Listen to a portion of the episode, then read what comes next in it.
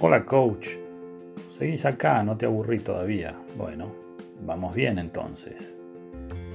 Incorporar una entrada en calor completa en una de nuestras sesiones de pádel de digamos 60 minutos a veces es un problema al que nos enfrentamos los técnicos, ¿no? ¿Te parece coach? Porque hacerlo correctamente con todos los aspectos físicos, fisiológicos y mentales se mencionan, por ejemplo, en la bibliografía, considerando además su parte general y su parte específica, y el tiempo que todo esto podría consumir de la clase, siempre fue un tema de debate. Pero yo tengo una salida muy rápida. Si querés que tus alumnos entren muy rápido en calor, cuando lleguen a la clase decirles que le vas a aumentar el precio así, sin preámbulos, al doble. Vas a ver cómo muchos se calientan rápido. Soy Martín Echegaray y acá comienza el séptimo episodio de Téctica.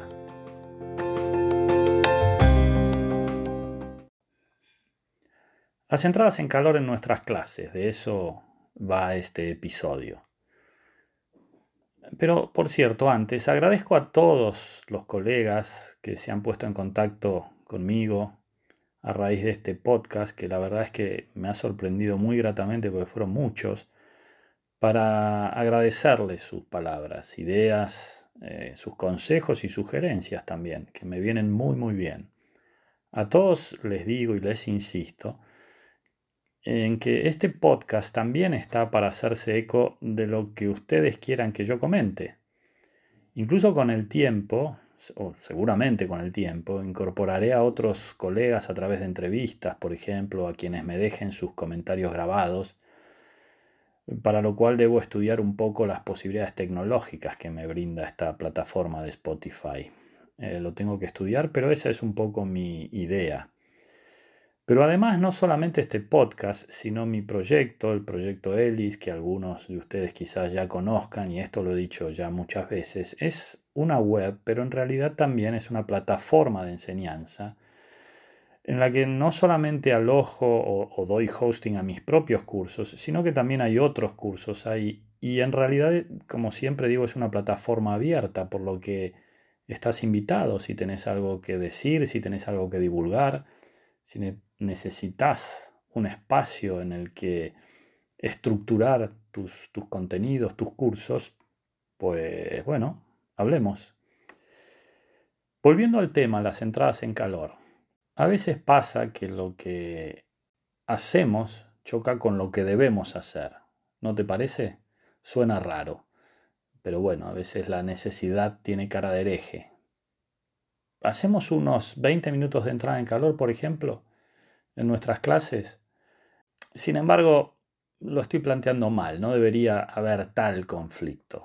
Apliquemos esto de razonar antes de actuar o de planificar sin improvisar, lo que yo trato de promover con esto de téctica.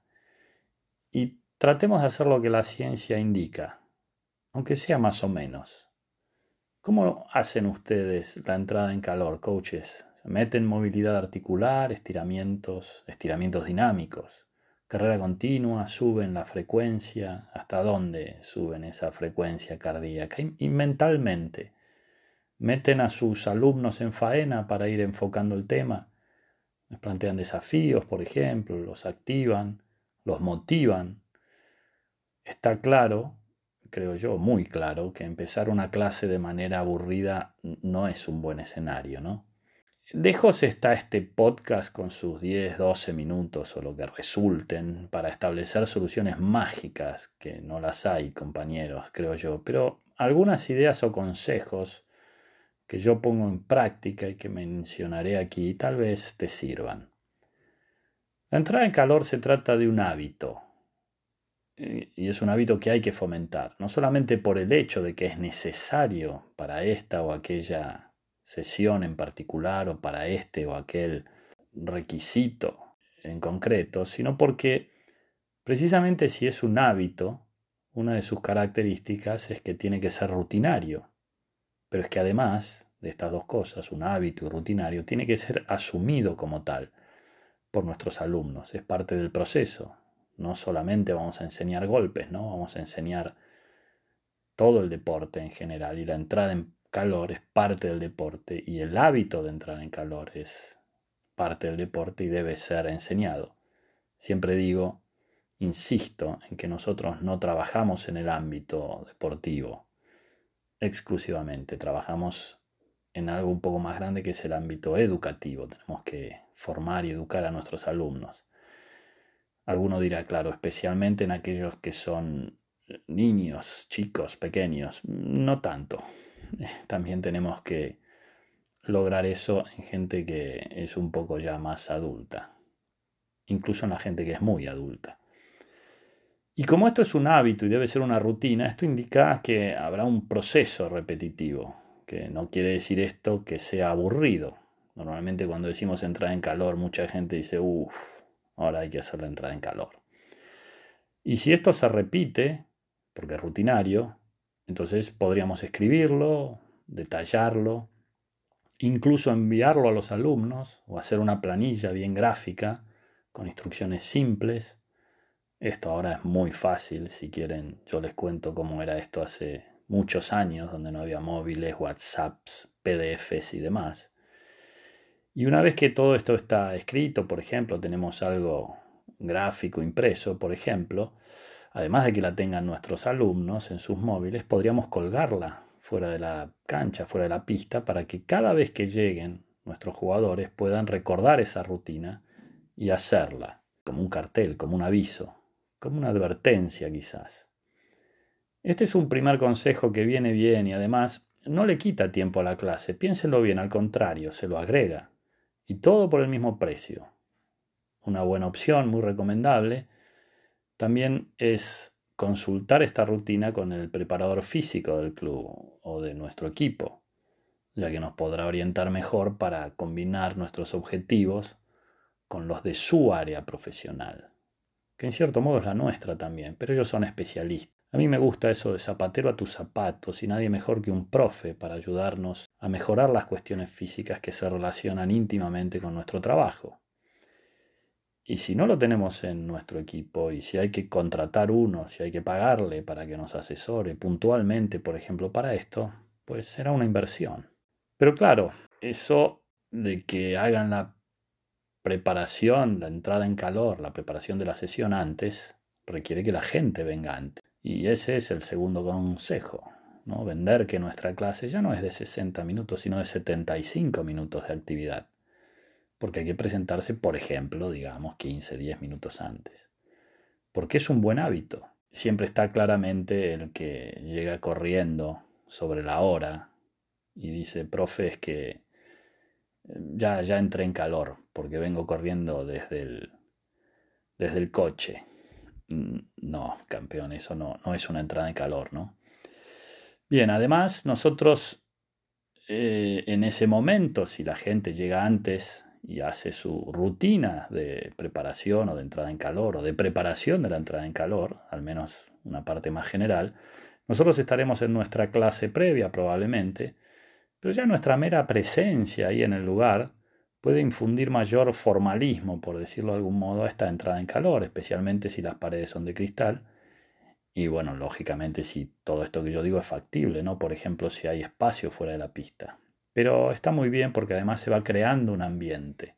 Todo el mundo tiende a imitar lo que hace todo el mundo, ¿no? Si hacemos las cosas bien, quien no la haga quizás esa pequeña incomodidad que pueda llegar a sentir lo mueva a hacer las cosas bien. Otro consejo, considerando que muchas veces eh, esto de la actividad previa podría ser eh, complicado de llevar adelante, o por ejemplo que tendremos el, tipo de alumnos o jugadores como el que les comento, que llegan sobre la hora o que siempre tienen una excusa. En algún episodio hablaremos de todos estos perfiles que nosotros enfrentamos en nuestro trabajo. Con mucho gusto, eh, por supuesto, los enfrentamos y, con algo de ironía lo comentaremos, todos estos estereotipos que ustedes saben que, nos visitan en nuestras sesiones. Eh, pero volviendo al tema de la entrada en calor, eh, mi consejo es que hagamos siempre carrera continua, intentemos eh, incorporar carrera continua. no solamente por una cuestión física, incluso no solamente por la entrada en calor, sino que correr en sí mismo es una técnica y como tal hay que practicarla. No todo el mundo sabe correr. También hablaremos de esto en algún momento, en algún episodio específico sobre esto. Pero hacer carrera continua a mí me parece que es muy adecuado. Y siempre esto se lo relaciona, lo de la carrera continua, con la parte general de la entrada en calor, sin los elementos. A mí me gusta incorporarla a la entrada en calor con algún ejercicio sencillo de inicio de los golpes, es decir, con elementos. La parte específica de la entrada en calor, mezclarla un poco con la parte general, ¿por qué no? Específicamente con los golpes que vayamos a usar, por ejemplo, en la sesión, aunque sea de una forma básica. Y así vamos integrando elementos y ganando tiempo. Tiempo que no tenemos si hacemos todas las cosas bien o que estaremos un poco ajustados. Entonces, yo por ejemplo armo circuitos en los que los alumnos rotarán después de hacer un par de golpes, o los circuitos que ustedes quieran para recorrer algunas distancias, incorporando además diferentes tipos de desplazamientos. Hasta el primer cono, desplazamiento hacia adelante, hacer un giro y a partir de allí desplazamiento lateral izquierda, en el tercer cono podemos cambiar con desplazamientos a derecha y volver a la zona de inicio, por ejemplo. Algo tranquilo, progresivo, diverso, que involucre diferentes técnicas de desplazamientos, por ejemplo, y vamos ganando tiempo. Y también podemos incorporar, ¿por qué no?, estiramientos dinámicos, agacharse y cambiar una pelota de lugar, tocar una línea, hacer un gesto técnico bajo, ustedes saben. Y movilidad articular, si en la rotación, por ejemplo, tenemos un tiempo de pausa. En definitiva, intentar optimizar el tiempo. Otro consejo es que, como precisamente en esta parte de la clase estaremos manejando actividades tranquilas, con intensidad creciente, pero iniciándose con una intensidad baja, ahí podemos trabajar alguna cuestión técnica que requiera velocidad baja precisamente, como un cambio en puñaduras, por ejemplo es un momento magnífico para dedicarse a eso. También el mini paddle es una buena herramienta y creo que es una de las más usadas para iniciar sesiones. Si bien hay que hacerlo a una velocidad baja, la ventaja que tiene es que la proximidad de los jugadores genera una frecuencia de impacto más alta, comparada por ejemplo con un peloteo desde el fondo del campo. Y esto que no es más ni menos que una variante de la enseñanza recíproca, que por cierto también en algún episodio hablaremos de estilos de enseñanza, es algo muy usado para la entrada en calor. Sin más, muchos compañeros lo usan casi exclusivamente con alumnos que se inician, yo prefiero usarlo a cualquier nivel, obviamente incorporando adaptaciones, por supuesto. Pero además, el mini paddle, y este es otro pequeño consejo, eh, no tiene que llevarnos a, esa idea un poco estricta de que se trata de cuatro jugadores, dos de cada lado de la red y peloteo con red de por medio. Yo creo que no. El concepto está bien, la idea detrás del mini paddle está bien, pero las variantes son infinitas. Sin red, poner a los jugadores del mismo lado, hacerlo en la zona de las paredes, sin red pero con rebote, por ejemplo eh, usar un, solo pique o, un solo bote, hacerlo de aire, hacerlo con dos botes, con una pelota, con dos pelotas, usando conos e incorporando aquellos circuitos de los que hablábamos, con rotaciones, poder poner a dos alumnos de cada lado o un alumno de un lado y tres del otro, asignando roles a cada alumno y rotándolos, en fin, lo que tu imaginación te permita, coach.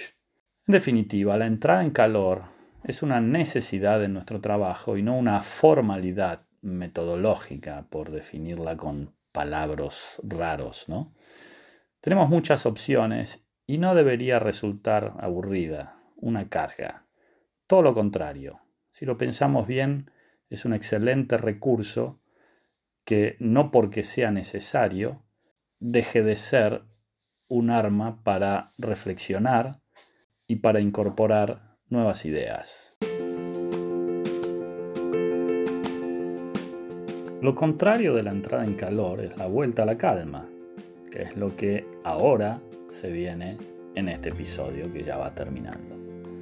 Espero que en estos minutos algo de lo que dije te haya servido, coach. Y gracias por estar ahí. Seguimos en contacto.